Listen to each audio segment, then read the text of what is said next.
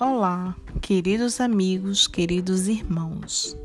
Eu, Ana Rosa Santana, trago para vocês para o dia de hoje do Evangelho segundo o Espiritismo, capítulo 20, Os trabalhadores da última hora.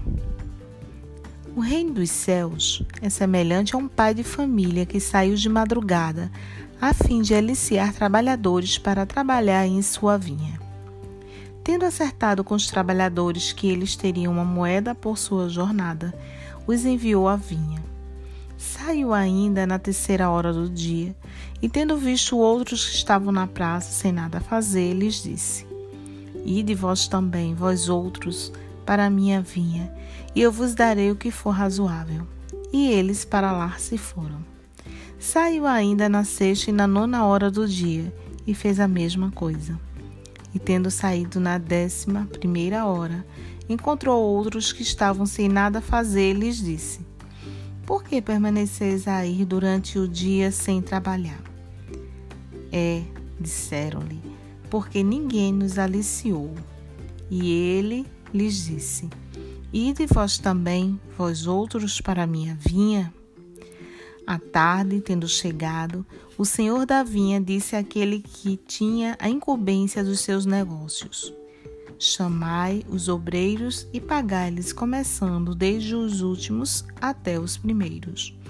Aquele, pois, que não tendo vindo para a vinha, senão quando a décima primeira hora estava próxima, receberam uma moeda cada um.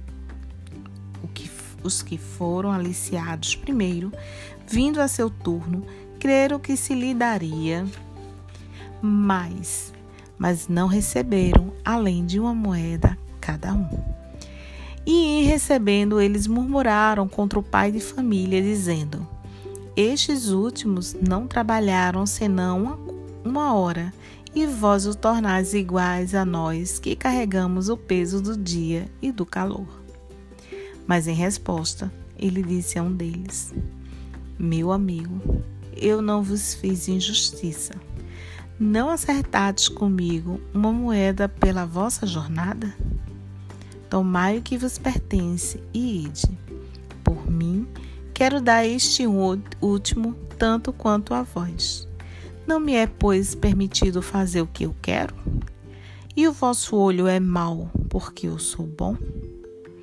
Assim, os últimos serão os primeiros e os primeiros serão os últimos, porque há muitos chamados e poucos escolhidos. Mateus, capítulo 20, versículo de 1 a 16. Muita paz.